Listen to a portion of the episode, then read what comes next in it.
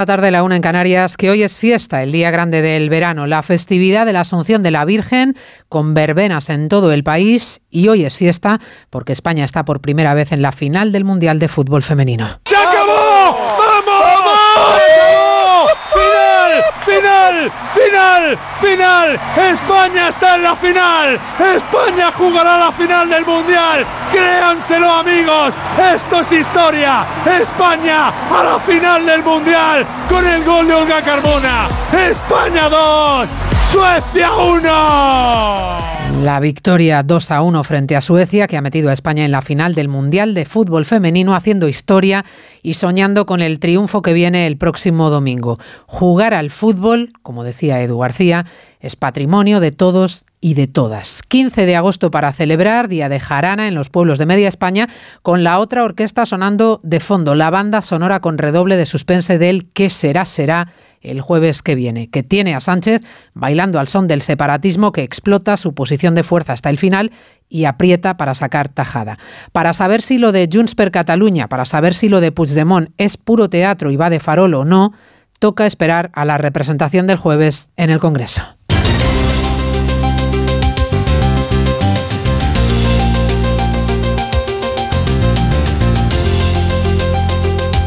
En Onda Cero. Noticias Mediodía. Con María Hernández. Muy buenas tardes, bienvenidos a Noticias Mediodía. Si Sánchez tiene amarrados los apoyos de Junts o no, lo sabremos minutos antes del comienzo de la sesión constitutiva de las Cortes porque Puigdemont no se ha visto en otra y se hace notar antes de subir o bajar su preciado pulgar. La presidenta de la Comunidad de Madrid, Isabel Díaz Ayuso, sospecha que todo es una gran farsa y que Sánchez ya ha pactado lo que tenía que pactar para atar su investidura. Desde luego, a mi juicio, ya lo tiene todo cerrado. Creo que todo esto eh, simplemente obedece a, a una falsedad continua pero tengo claro que ellos antes de irse de vacaciones lo han cerrado todo, no se han visto en una situación como esta y por eso nadie duda a estas alturas de lo que hace Sánchez. Siempre le preguntan al señor Fijo. Desde luego el señor Fijo va de frente y lo que dice es que va a buscar eh, ante todo esto, este atropello, eh, bueno, pues una estabilidad los grupos que sea posible. La policía de Tailandia descarta que el crimen de Edwin Arrieta fuese fruto de un accidente y pinta un futuro negro para el español Daniel Sancho. Concluida la investigación, sostiene que el chef cometió el asesinato deliberada y premeditadamente y que las pruebas son claras y sustentan una condena a muerte para él. Será el fiscal quien ratifique la petición de pena en el juicio, aunque la policía no tiene duda alguna tras la confesión del propio Sancho. Daniel ha confesado que apuñaló a Edwin, se golpeó en la cabeza, cayó y murió. Hemos consultado al fiscal sobre algunas de las pruebas y son suficientemente consistentes para acusarle de asesinato premeditado, lo que conlleva la pena de muerte. Es el cuarto proceso judicial al que se enfrenta el expresidente de los Estados Unidos, Donald Trump, imputado de nuevo, esta vez por un gran jurado de Georgia, acusado de intentar alterar el resultado electoral en ese estado que perdió por un puñado de votos frente a Biden. Llegó a telefonear a un funcionario al que rogó con halagos y de forma insistente que encontrara un solo voto más que los cosechados por su rival para dar la vuelta al marcador electoral. Dos años y medio de investigación concluyen con la nueva acusación de la fiscal Williams. Todos los individuos acusados están imputados por violar la ley de organizaciones corruptas e influenciadas por extorsión del Estado de Georgia al participar en una iniciativa ilegal que tenía como objetivo permitir que Donald Trump consiguiera revertir los resultados electorales. Trump imputado de nuevo, esta vez junto a otras 18 personas más. Repasamos el resto de la actualidad de la mañana con Cristina Rovirosa y Jessica de Jesús.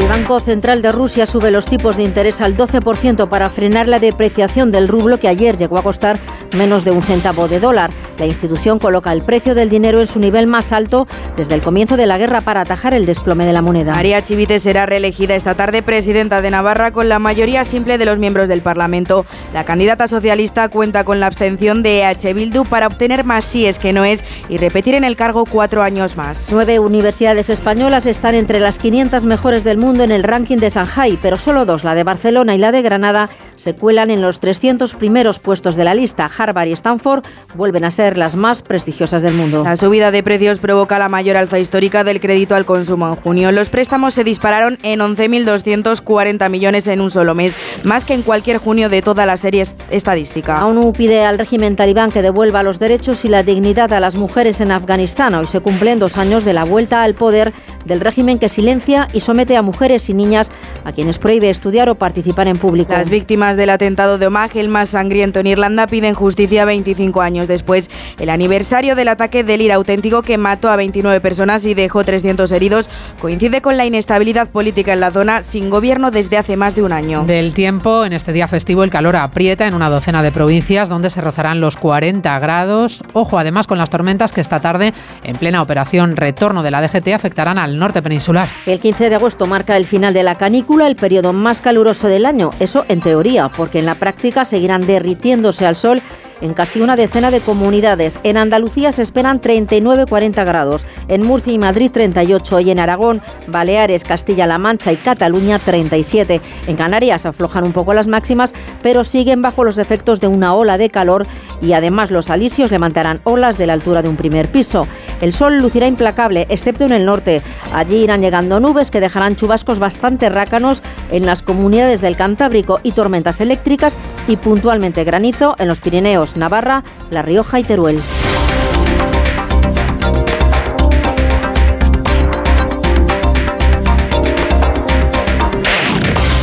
Almería, eres mi sol. Sol que ilumina arena dorada y playas salvajes, luz de cine, cielo estrellado, paisajes infinitos de color azul siquier. Eres vida, historia, arte y tradición. Almería, eres mi sol, el sol que necesito. Diputación de Almería y Costa de Almería. En verano, con el sol, el cloro, el aire acondicionado, los ojos se secan e irritan. La solución es Devisión Lágrimas. Devisión alivia la irritación y sequedad ocular. Devisión Lágrimas. Este producto cumple con la normativa vigente de producto sanitario.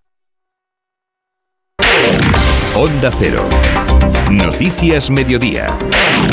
Los Reyes han felicitado hoy a la selección femenina de fútbol por su pase histórico a la final a un paso de llevarnos a lo más alto, a ser campeonas del mundo este domingo, a por la estrella, escribe en un tuit la Casa Real. También lo han hecho Sánchez y Feijó, celebrando ambos en las redes sociales el triunfo de la selección, ejerciendo ambos el liderazgo político que aspiran a conseguir. Mañana es el último día para que los diputados presenten credenciales en el Congreso de los Diputados. Los 350 electos tienen de plazo hasta este miércoles y el jueves ya adquirirán su condición plena de diputados y diputadas una vez que presenten, que presten juramento o promesa y acaten la Constitución durante la sesión en la que se van a constituir las Cortes. 24 horas antes de esa sesión del jueves, que va a dar la clave de lo que pase después, porque se aclarará el reparto de fuerzas y se despejará el mapa de los apoyos, Sánchez y Feijó han convocado a sus grupos en la Cámara Baja. Reunión con los suyos, senadores y diputados, mañana en el Congreso de Vallamazares. Y con un vacío de certezas en las horas previas tras la ejecutiva del PSOE, Sánchez previsiblemente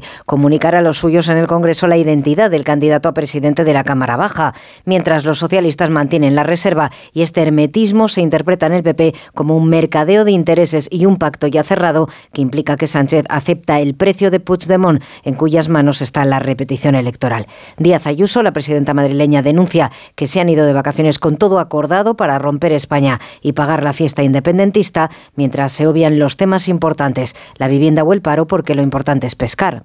Están en a ver cada uno cómo pesca lo suyo, porque no van a tener nunca adelante un gobierno tan débil como este. Ante un gobierno tan débil donde las minorías que odian España y te lo dicen cada día se hacen fuertes, creo que el panorama no puede ser peor. No sé cuál va a ser el resultado. Yo estoy convencida de que lo tienen todo pactado porque no se van a ver en una igual nunca.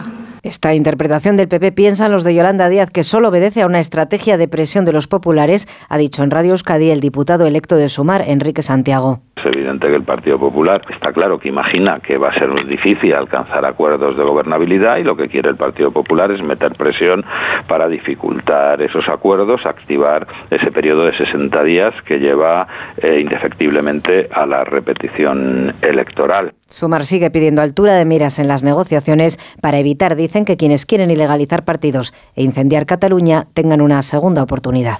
Estamos en la cuenta atrás para que Puigdemont suba o baje su pulgar. Ha conseguido Junts per Cataluña acaparar el protagonismo en este teatro previo al arranque de la legislatura del jueves y a la composición de la mesa que va a marcar la investidura. Fuerza la máquina y sigue jugando a la presión hasta el mismo jueves a primera hora cuando decidirá cuál es su voto en la mesa. ¿A quién apoya? Barcelona, Sebals.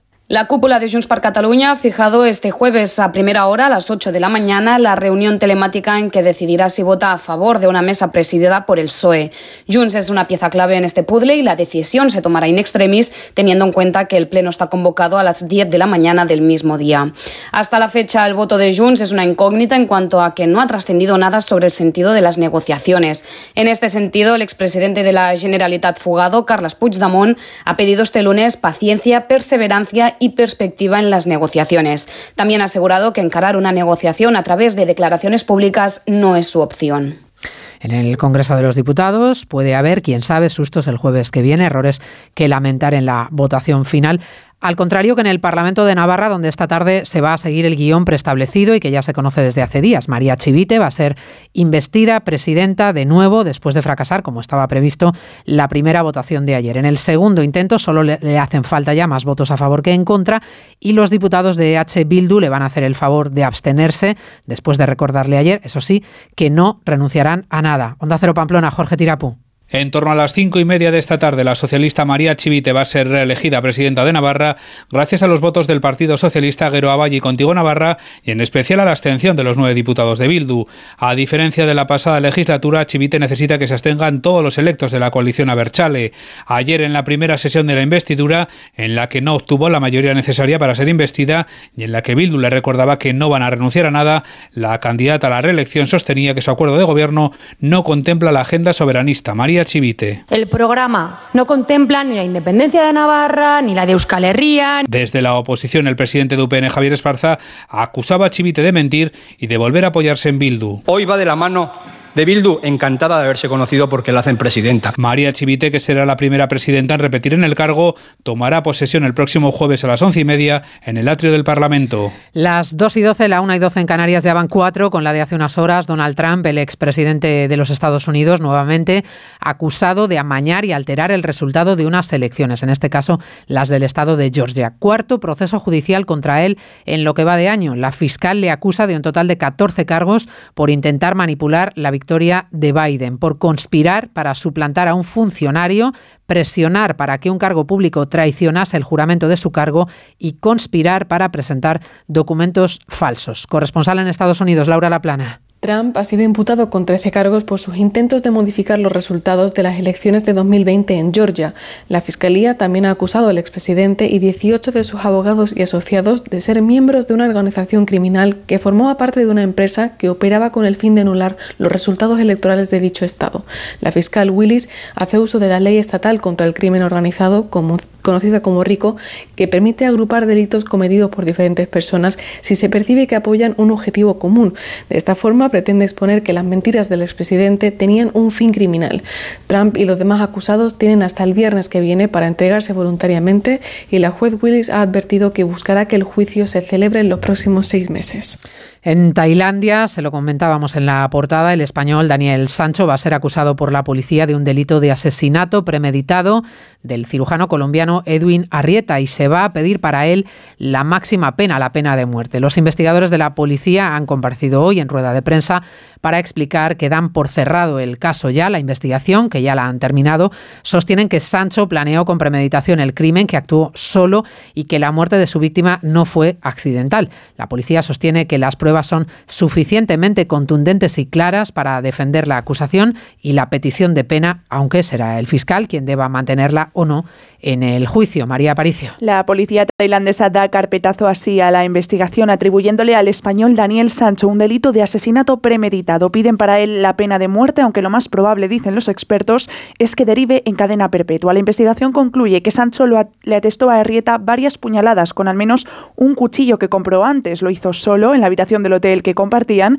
y motivado por la negativa de este de dejar la relación sentimental que mantenían. Surache Hakparn es el subdirector de la policía tailandesa.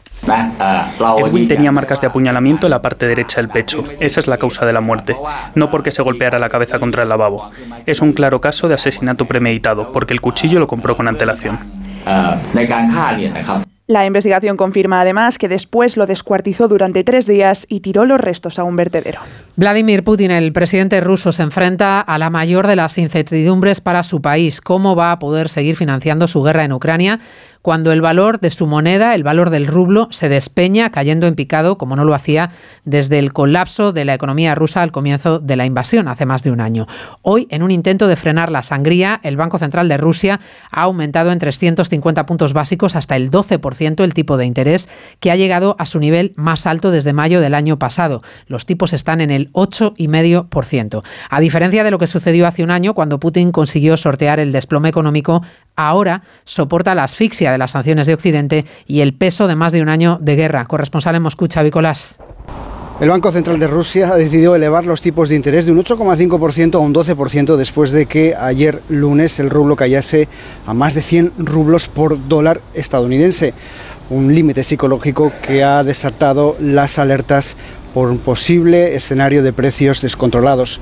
La moneda rusa vale ahora menos de la mitad que hace 10 años. Esta medida del Banco Central ruso ha provocado un ligero aumento del precio de la moneda que ahora está un poco por debajo de los 100 rublos por dólar. Aún así, la presión inflacionaria está en aumento y lo admite el propio Banco Central. La inflación anual ahora está por encima del objetivo del 4% que se había fijado el Banco Central ruso. La economía rusa se desmorona por las sanciones y el aislamiento al que Occidente ha sometido a Vladimir Putin. También Afganistán es un país económicamente asfixiado por la comunidad internacional, aunque pese a ello resiste ya dos años bajo el yugo y la oscuridad que impone el régimen talibán a los ciudadanos, especialmente a las mujeres, cercenados y silenciados de nuevo sus derechos. Hoy la ONU, dos años después de la vuelta a Kabul de un régimen de terror, exige que se les devuelva la dignidad que les pertenece. Lucía Martínez Campos. La libertad de las mujeres se ha visto mermada con la llegada de los talibanes. La educación se ha convertido en un recurso inalcanzable, lo que ha provocado el aumento de los matrimonios forzados. Las mujeres y las niñas son las más afectadas por esta crisis humanitaria, encabezando más del doble de los hogares en situación de hambre severa. Las consecuencias del cambio climático, junto con la sequía, han afectado a multitud de familias que dependen de la agricultura para sobrevivir. Más de un tercio de niños y niñas en Afganistán se han visto obligados a trabajar para poder hacer frente a los crecientes niveles de pobreza que azotan el país. Save the Children pide a la comunidad internacional ayuda humanitaria para cubrir las necesidades de la población afgana. Así lo afirma Vicente Raimundo, director de cooperación internacional de la ONG. La gente, las niñas y los niños en Afganistán no son culpables de la situación, son víctimas. Y las víctimas, todas las víctimas, tienen derecho a recibir ayuda humanitaria basada en principios humanitarios. Y eso es lo que pedimos, que la ayuda aumente y que llegue. Los niveles de hambre son más altos en el norte del país, pero no solo repercute gravemente en la salud física, sino también en la salud mental de la población. Puede que haya nacido muy lejos de esta playa, pero aquí fue donde mi padre me enseñó a nadar, donde ayudaba a mi abuela a cortar la sandía, a mi abuelo a clavar la sombrilla, donde aprendí a coger cangrejos con mi hermano, a seguir las huellas de mi madre en la orilla. Y es en esta playa donde quiero volver con mis hijos todos los veranos. Ya está a la venta la lotería de Navidad en ese lugar de vacaciones al que también perteneces. ¿Y si cae aquí el gordo de Navidad? Lotería Nacional. Loterías te recuerda que juegues con responsabilidad y solo si eres mayor de edad. ¿A la playa? A la playa. ¿En el pueblo? En el pueblo. ¿En casa? En casa. Este verano estés donde estés, Cubirán está. Hombre Luis, te veo mejor que nunca. Es que he pillado un kilito. ¿Y ese cochazo? Pues eso, que he pillado un kilito. Este verano, si pagas un repostaje en Repsol de 30 euros o más con la app Wilet, puedes ganar un millón de euros. Pillar un kilito más te va a sentar, pero que muy bien. Más información en Repsol.es. En Onda Cero, Noticias Mediodía, con María Hernández. Como cada 15 de agosto se ha publicado hoy el ranking Shanghai de universidades, cuáles son las mejores del mundo. España pierde posiciones en este último, solo se han incluido nueve entre las 500 de mayor prestigio y excelencia del mundo y apenas dos, la Universidad de Barcelona y una más de Granada, están situadas en los 300 primeros puestos. Belén Gómez del Pino. Hay que subir de esa posición mundial para encontrar las siete restantes, la Autónoma de Barcelona, la Autónoma y la Complutense de Madrid, la Pompeu Fabra, la Universidad de Valencia, la Politécnica también de Valencia, y la Universidad del País Vasco que cierran el top 500 español. Esta clasificación vuelve a mostrar el crecimiento de los centros asiáticos, especialmente de China, país donde se elabora el ranking y que coloca 83 centros entre los 500 mejores, pero también el dominio indiscutible de Estados Unidos, el primer puesto desde hace 21 años ininterrumpidos, lo ocupa la Universidad de Harvard, seguida por otras dos norteamericanas, Stanford y el MIT, el Instituto de Tecnología de Massachusetts. En el top 10 se cuelan también las británicas Cambridge y Oxford y las americanas Berkeley, Princeton, Columbia, Coltec y Chicago. El ranking de Shanghai mide el número de artículos publicados en revistas científicas, el rendimiento per cápita respecto al tamaño de la institución o el número de premios Nobel que han estudiado en ellas o que imparten clases en ellas. El turismo, en cambio, es un sector que nunca falla. Se demuestra que ni los precios consiguen hacer mella en los planes de vacaciones de los españoles y que puede más el deseo de viajar que la incertidumbre económica. Las cifras que hemos ido conociendo estos días de ocupación hotelera, de viajeros, confirman la buena racha y la casi total recuperación del sector turístico este verano. Patricia Gijón. La remontada es clara. Las agencias de viajes apuntan 30 millones de pasajeros en los aeropuertos españoles solo en julio, superando ya cifras anteriores a la pandemia. Los viajeros internacionales se consolidan como el principal motor, pero también tira con fuerza el turismo nacional. Eso sí, afrontamos un verano mucho más caro que obliga en numerosos casos a reducir la estancia a la mitad e incluso a pedir créditos para hacer frente al pago de las vacaciones. En Onda Cero, José Manuel Lastra, vicepresidente de la Confederación Española de Agencias de Viaje, habla de gasto contenido para esquivar la inflación que los precios estén eh, por encima de lo que todos desearíamos debido a la, eh, a la inflación y por supuesto también a que eh, la presión de la demanda incrementa los precios de los servicios, pues hace, por ejemplo, que algunas familias estén dedicándole menos tiempo a las vacaciones. En lugar de hacer a lo mejor viajes de 8 o 10 días, lo estén dejando en 6 o 7 días. El crédito al consumo se ha disparado en junio en más de 11.200 millones de euros, pero también crece un 8% en la primera mitad del año frente a la caída en la contratación de hipotecas y préstamos a empresas. Si hay un factor que sí amenaza al turismo es la sequía. Las reservas hídricas bajo mínimos, a falta de que se actualicen los datos de los embalses, sí han conseguido tensionar este verano destinos de playa donde se multiplican los turistas y donde no sobra el agua. Todo ello hace cuestionarse la sostenibilidad de nuestro modelo de turismo. Lucía Sanz. Sin agua se limitan muchas actividades al aire libre como pescar o disfrutar de las atracciones acuáticas, lo que obliga a promover acciones para ahorrar agua en hoteles, apartamentos, como reducir el lavado de toallas. Gran parte de España está afectada por las restricciones, son hasta 600 municipios. Con cortes nocturnos se ha eliminado el uso de las duchas en la playa o se ha cortado el agua de fuentes, como ocurre en Cortelazor, un municipio de la Sierra de Huelva. Ainhoa González es su alcaldesa. Con cortes a determinadas horas se ha suspendido, por ejemplo, el riego de césped de grandes superficies y después pues estamos intentando gastar solo el agua necesaria para el consumo humano, para los animales, el riego de huerta y las limpiezas. Los embalses de la cuenca del Ebro han vuelto a perder esta semana un 2,5%, están al 42%. España ya ha vivido cinco episodios importantes de sequía, pero ninguno tan intenso como el de este año hidrológico.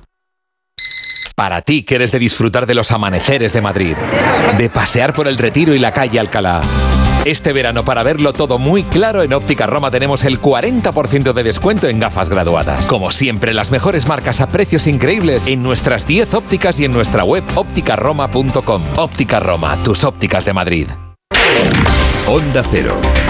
Noticias Mediodía con el deporte que nos ha dejado la mejor noticia de este día festivo. La selección femenina de fútbol ha hecho historia y España jugará su primera final de un mundial. Oscar Conde, buenas tardes. Buenas tardes, María. Y es que sí, un 11 de julio de 2010 el fútbol masculino español tocó la gloria mundial en Sudáfrica con ese gol de Iniesta. Ahora el fútbol femenino puede alcanzar un hito histórico el 20 de agosto de 2023 en Australia. Será este domingo, 12 del mediodía cuando la selección española afronte esa final del Mundial ante las ganadoras de la otra semi que se juega mañana entre Inglaterra y Australia. Una histórica final para la que el combinado nacional ha sacado esta mañana el billete en un trepidante partido ante Suecia, victoria final 2-1 en 10 minutos de infarto, marcó Salman el 80 para acercarnos a la gloria, empataron las suecas en el 88 para intentar forzar la prórroga, pero en la siguiente jugada un zapatazo de Olga Carmona ponía el 2-1 definitivo y metía a España en el partido más importante de su historia, toda una final mundial. Emocionadas con la hazaña tras el partido, en declaraciones a Televisión Española, las goleadoras Salma y Olga, una veterana como Jenny Hermoso y el seleccionador Jorge Vilda. Hemos ido pasando de reto en reto, ahora tenemos el, último, el grande, y queremos hacerlo y trabajaremos para hacerlo. Nunca había vivido algo así hasta el momento en el fútbol y estoy sin palabras ¿no? con este equipo y ojalá que, que nos hagamos con el título. Lo hemos hecho, estamos en una puta final de un mundial, por algo merece la pena este deporte y es que estas sensaciones de verdad ojalá alguien pueda sentir lo que yo siento hoy porque es que es impresionante. Hemos pegado un pelotazo, estamos en la final, felicidad, alegría, además cómo ha sido el partido, pues bueno, pues imagínate yo todavía tengo los pelos de punta. Mm, ya mañana cita destacada con ese primer título continental del curso en juego, Supercopa de Europa que va a enfrentar a Manchester City y Sevilla. No podrá contar Guardiola con injugadores importantes como De Bruyne, Bernardo Silva o Rubén Díaz. Baja de última hora para Mendy Líbar, la del brasileño Fernando, que se une a las ya conocidas de Marcao y Nianzú. Con ilusión por alcanzar el título, el presidente sevillista, Pepe Castro. Estamos enormemente contentos ¿no? ante la posibilidad de, poder ganar un título. Es verdad que es difícil, complicado, yo creo que, que, es el mejor equipo del mundo, pero también nosotros somos campeones, por eso estamos aquí y las hazañas grandes están para los equipos campeones. Esa pelea por el primer título del curso llegará mañana después de que ayer se cerrase la primera jornada de liga con la victoria del Cádiz 1-0 sobre el Alavés y el triunfo del Atlético ante el Granada 3-1 para los rojiblancos que son los primeros líderes de la liga. Cayó Coque lesionado a los 5 minutos de partido, abrió el marcador Morata, igualaron los andaluces gracias a un gol del canterano Samu y ya después el golazo de Memphis y el tanto de Llorente dieron los tres puntos al conjunto colchonero en el que volvió a quedarse sin minutos Joao Félix, sentenciado por la grada del Metropolitano, sonora pitada para el portugués que debe buscar necesariamente necesariamente una salida. Además, el Real Madrid ha presentado hace unos minutos a su última incorporación, el cancerbero Kepa Rizabalaga, que llega cedido desde el Chelsea para ocupar la plaza del lesionado Courtois. Ilusionado el portero español ante esta nueva aventura. Kepa. Llego creo que en uno de los mejores momentos de mi carrera deportiva y preparado, preparado para, para afrontar este, este reto. Lo que se puede asegurar es que compromiso y trabajo no va, no va a faltar. Cuando tuve la, la propuesta del Real Madrid, pues eh, lo tenía todo claro. Mercado de fichajes en el que el Barça negocia la llegada de Cancelo, lo haría el portugués cedido desde el City con una opción de compra de unos 40 millones de euros. ¿Nervioso por la vuelta al trabajo? Tranquilo, toma Ansiomet. Ansiomet con triptófano, lúpulo y vitaminas del grupo B contribuye al funcionamiento normal del sistema nervioso. Ansiomet, consulta a tu farmacéutico o dietista. A ver esa foto, decir patata. ¡Hijolusa! Es que decir patata es decir hijolusa. Por eso, cuando nos busques en el supermercado, dale la vuelta al envase y encuentra nuestra marca para garantizarte una gran calidad en tu mesa. Patatas hijolusa. Amamos las patatas. Onda Cero. Noticias Mediodía.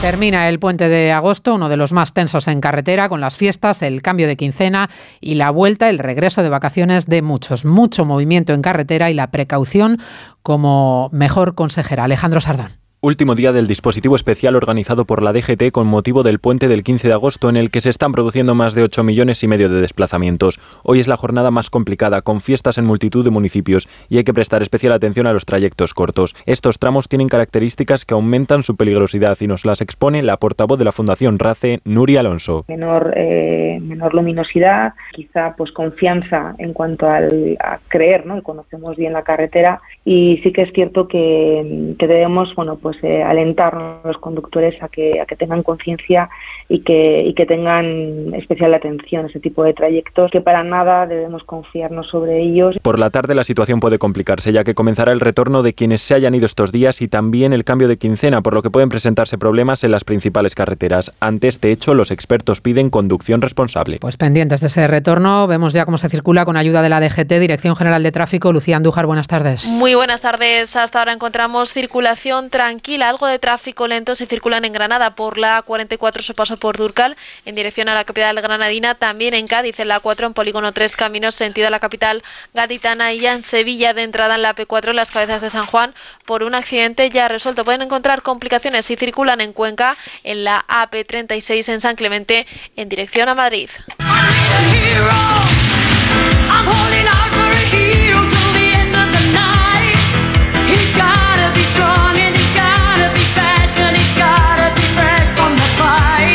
Reina de la música disco Gloria Gaynor y la voz ronca más famosa del pop rock, Bonnie Tyler, ofrecen esta noche un concierto para la nostalgia en el Sabbatic Fest de Málaga. Las divas de la canción de los 70 y los 80 que han marcado a toda una generación y que participan en la primera edición de un festival que aúna música, arte y gastronomía en el que se escucharán temas tan icónicos como I Will Survive o I Am What I Am.